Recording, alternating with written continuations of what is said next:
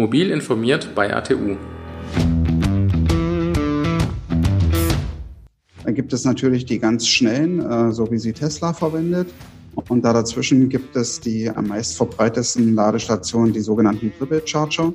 Die haben drei verschiedene äh, Stecker dran, dass ich die aktuellen Fahrzeuge, die es am Markt gibt, auch damit laden kann.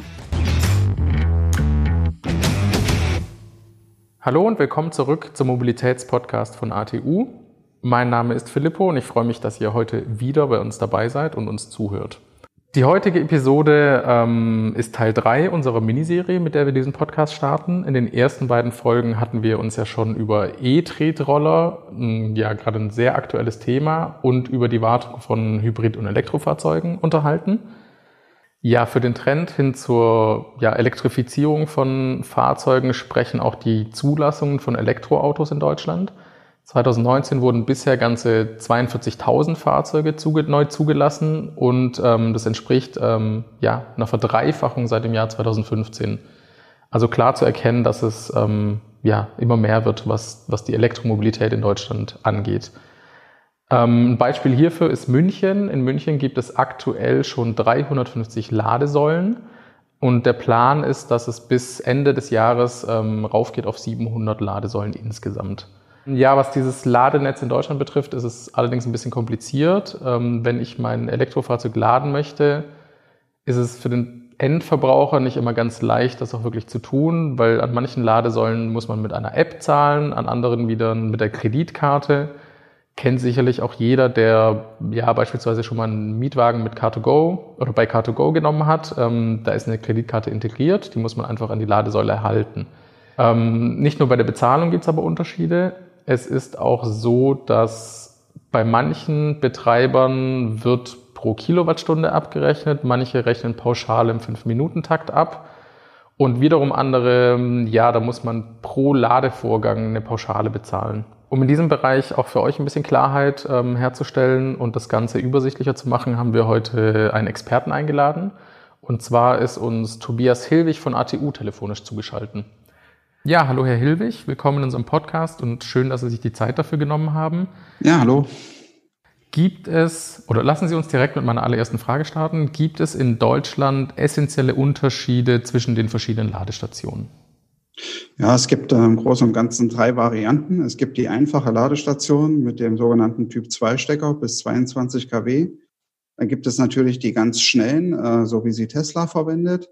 Und da dazwischen gibt es die am meist verbreitetsten Ladestationen, die sogenannten Triple Charger. Die haben drei verschiedene äh, Stecker dran, dass ich die aktuellen Fahrzeuge, die es am Markt gibt, auch damit laden kann. Und da gibt es äh, wieder den Typ 2 Stecker für Ladung mit äh, Wechselstrom. Es gibt den Shademo-Stecker für die Ladung mit Gleichstrom und es gibt den CCS2-Stecker. Der ist für die Ladung mit Wechselstrom oder aber auch mit Gleichstrom äh, vorgesehen und wird sich nach meiner Meinung nach auch durchsetzen, weil ich eben hier beide Varianten in einem Stecker vereint habe. Okay, das heißt, es gibt, ähm, ja, im Grunde genommen kann man sagen, dass es drei verschiedene Systeme gibt. Können Sie für alle, ähm, die sich nicht super gut in Sachen Elektronik auskennen, nochmal den Unterschied zwischen Gleichstrom und Wechselstrom genauer erklären? Ja, das ist relativ einfach. Im Energienetz in Deutschland und aus der Steckdose haben wir den sogenannten Wechselstrom, während im Batteriespeicher Gleichstrom vorhanden ist. Und jetzt müssen wir natürlich schauen, dass wir den Wechselstrom äh, als Gleichstrom in die Batterie reinbekommen.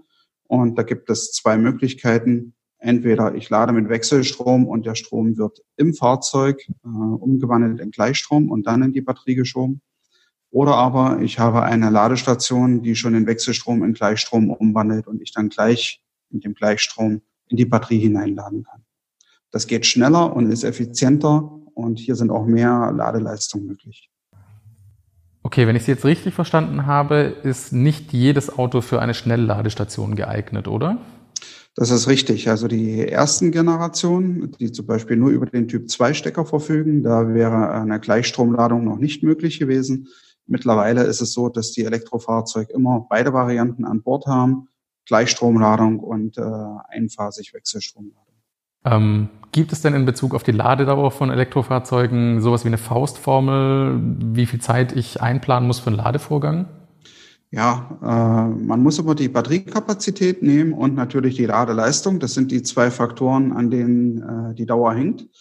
Und wenn wir sagen, wir haben eine Batterie von 22 äh, Kilowatt und äh, wir laden mit einer Ladestation mit 22 Kilowatt, dann äh, ist es eine Stunde, ohne jetzt Energieverluste zu berücksichtigen.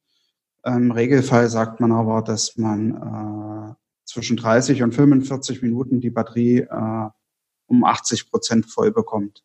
Also wenn man eine große Tesla-Batterie hat, dann wird sowieso auch mit Gleichstrom geladen und dann schafft man das auch in der Zeit. Die Fahrzeuge, die mit Wechselstrom laden, da sind die Batterien auch im Schnitt kleiner und ist das eben auch so möglich. Zu Beginn unseres Podcasts hatte ich ja schon erwähnt, dass ähm, das Thema Bezahlen an Ladesäulen in Deutschland ähm, doch relativ komplex ist. Es gibt viele unterschiedliche Systeme. Ähm, können Sie uns diese kurz nochmal genauer erklären? Ja, das ist kompliziert und vor allen Dingen für den Kunden intransparent, weil es verschiedene Möglichkeiten der Abrechnung gibt. Äh, man kann abrechnen nach Ladezeit, man kann abrechnen nach konsumierter Kilowattstunde. Das hängt vom jeweiligen Provider ab. Und das kann man sich in etwa so vorstellen, ähm, dass äh, wenn man die Ladestation mit einem Handy vergleicht und sagt, das ist die Hardware, dann hat man ja bei einem Mobilfunkhandy auch verschiedene Anbieter und genauso ist es bei der Ladestation auch. Es gibt verschiedene Provider und je nachdem, bei welchem Provider ich bin, äh, variieren die Kosten. Also zwei große Provider in Deutschland wären New Motion und Plug Surfing. Und je nachdem, welchen Tarif man dort äh, vertraglich vereinbart hat, variieren dann auch die Ladekosten. In Zukunft wird es aber so sein, um das auch für den Kunden transparenter zu machen, dass man immer nach Leistung abrechnet, also immer nach konsumierter Kilowattstunde. Die äh, Ladestationen müssen dazu dann auch geeicht sein. Und ja, dann ist es für den Kunden auch transparenter, die Preise zu vergleichen. Wenn ich mir jetzt ein Elektrofahrzeug anschaffe, möchte ich mich ja vielleicht nicht immer darauf verlassen, dass ich wirklich einen Stellplatz an der Ladesäule finde, um mein Auto zu laden. Es gibt ja auch die Möglichkeit, dass ich bei mir zu Hause das Auto auflade. Muss ich, um, dieses, um das zu installieren, bestimmte Dinge beachten?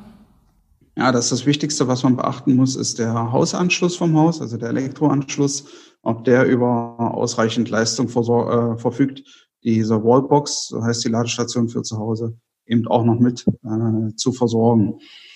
Äh, das kann man überprüfen lassen, entweder durch den Energieanbieter oder durch eine qualifizierte Elektrofirma. Und dann, wenn alles okay ist, kann man sich also von einer Elektrofirma, die dafür qualifiziert ist, die Wallbox installieren lassen. Und da gibt es dann auch verschiedene Varianten von einer ganz einfachen Wallbox nur zum Laden bis hin zu einer smarten Wallbox, wo ich eben auch alles äh, steuern kann. Wann geladen werden soll, mit welcher Leistung geladen werden soll. Und ähm, das ist dann schon nicht schlecht, wenn ich so eine smarte Wallbox habe, äh, sehe ich den genauen Energieverbrauch und ich könnte zum Beispiel auch steuern, ob ich lieber mit Nachtstrom lade, der etwas günstiger ist als tagsüber zum Beispiel. Ja, dann sind wir auch schon bei meiner letzten Frage für heute angelangt. Und zwar liest man ja in den Medien immer mal wieder von einer drohenden Überlastung ähm, des deutschen Stromnetzes, gerade in Bezug zur Elektromobilität. Ähm, wie ist denn Ihre Meinung dazu? Also ja und nein. Normalerweise sollte äh, sich das ausgehen. Also äh, da sollte kein Stromnetz zusammenbrechen. Es ist allerdings natürlich so, wenn der Stromverteilerkasten, an dem mehrere Haushalte oder auch mehrere Gebäude dranhängen, schon am Limit ist, von vornherein schon, äh, dann kann es natürlich sein, dass der Strom für meine Wallbox, wenn ich der Letzte in der Kette bin, eben nicht mehr ausreicht. Das könnte man aber eben durch eine Überprüfung vorab äh, schon feststellen, ob man hier einen anderen Verteilerkasten braucht mit mehr äh, Reserven oder eben eine komplett neue Zuleitung. Und dann kann man dem aus dem Weg gehen. Ja, Herr Hilwig, vielen Dank, ähm, dass Sie sich die Zeit genommen haben für, für das Interview heute. Bitte, gerne. Wie ihr wisst, beenden wir jede unserer Podcast-Folgen mit einem kleinen Fun-Fact. Ähm, heute besteht dieser Fun-Fact aber eher aus einem Witz.